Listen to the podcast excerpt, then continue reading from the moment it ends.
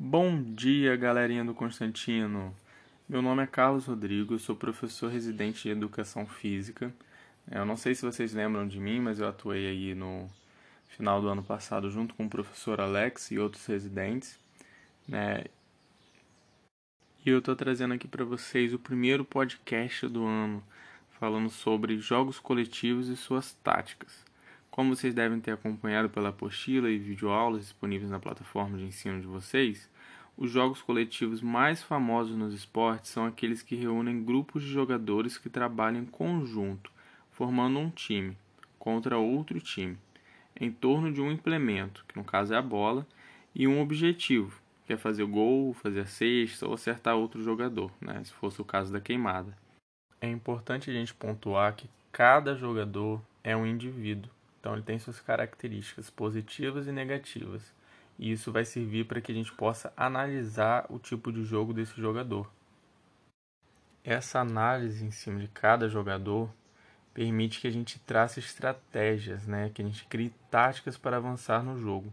É o que se chama de jogar com inteligência. Que a gente tem que analisar que cada time precisa se organizar e planejar as melhores técnicas para alcançar o objetivo do jogo. Então, galera, o que eu estou querendo dizer é que não basta a gente pegar a bola e partir para o campo.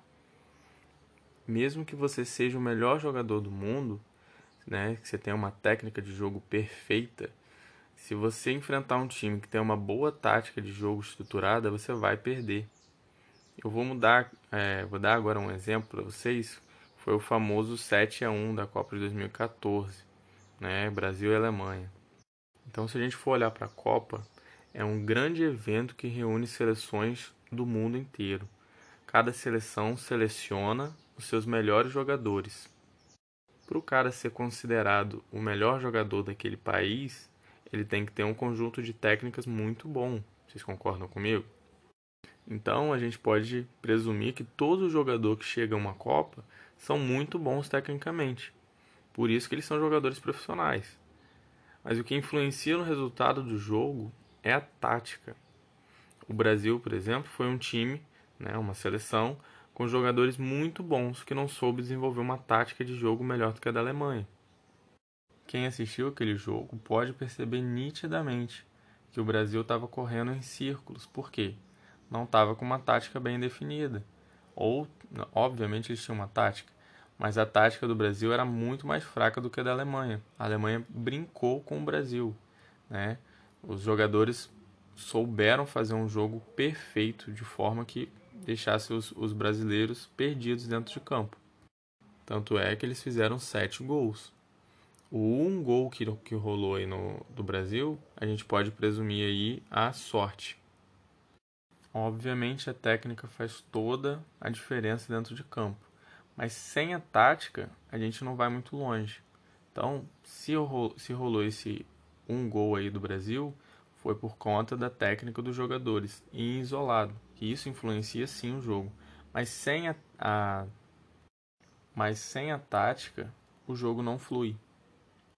Então, gente, dá pra gente perceber que não basta o cara ser o melhor jogador do mundo. É, se ele joga contra a melhor estratégia, ele vai perder. Agora vamos falar um pouquinho sobre a organização dos jogos coletivos. É, hoje eu vou falar sobre duas das quatro, né? Eu vou falar sobre o jogo anárquico e a descentração. Para a gente entender aí, vamos imaginar em situação de jogo. O jogo anárquico, como o próprio nome diz, é uma movimentação em anarquia, né? sem organização. É quando todos os jogadores partem para cima da bola ao mesmo tempo, sem se preocupar com o que fazer com a bola depois de obter essa posse. Para quem eu vou jogar? Qual vai ser o próximo movimento? Eu só tenho a posse de bola, vão me roubar, vão me roubar a bola de novo, entendeu? Então, o jogo anárquico geralmente é sinal de falta de tática. A descentração é o movimento contrário. Né? Os jogadores partem para cima da bola e eles percebem que já tem colegas do time buscando a posse de bola.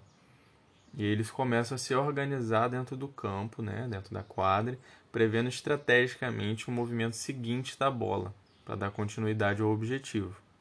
Então, gente, essas duas fases da organização elas acontecem normalmente dentro do jogo.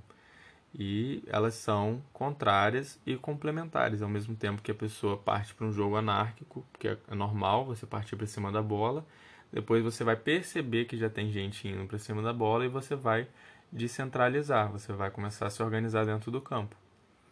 Né? Então, para a gente encerrar o podcast, para não ficar muito longo, o que deu para entender que é um sistema tático e como isso pode resultar na organização de jogo. Então, é basicamente a visualização e uma análise crítica de todos os campos que envolvem aquele esporte. Você tem que analisar as técnicas de jogo de cada jogador, conhecer as fraquezas e as forças daquele time. Assim você consegue prever uma tática de jogo que eles podem usar e armar uma tática mais eficiente que a deles. A tática e a técnica andam juntas e acontecem em todos os momentos do jogo. Então, pessoal, gostaria de lembrar vocês que esse conteúdo é complementar às apostilas e às videoaulas. Eu espero que vocês tenham gostado e compreendido o que eu falei aqui. É, espero vocês na próxima aula e foi um prazer.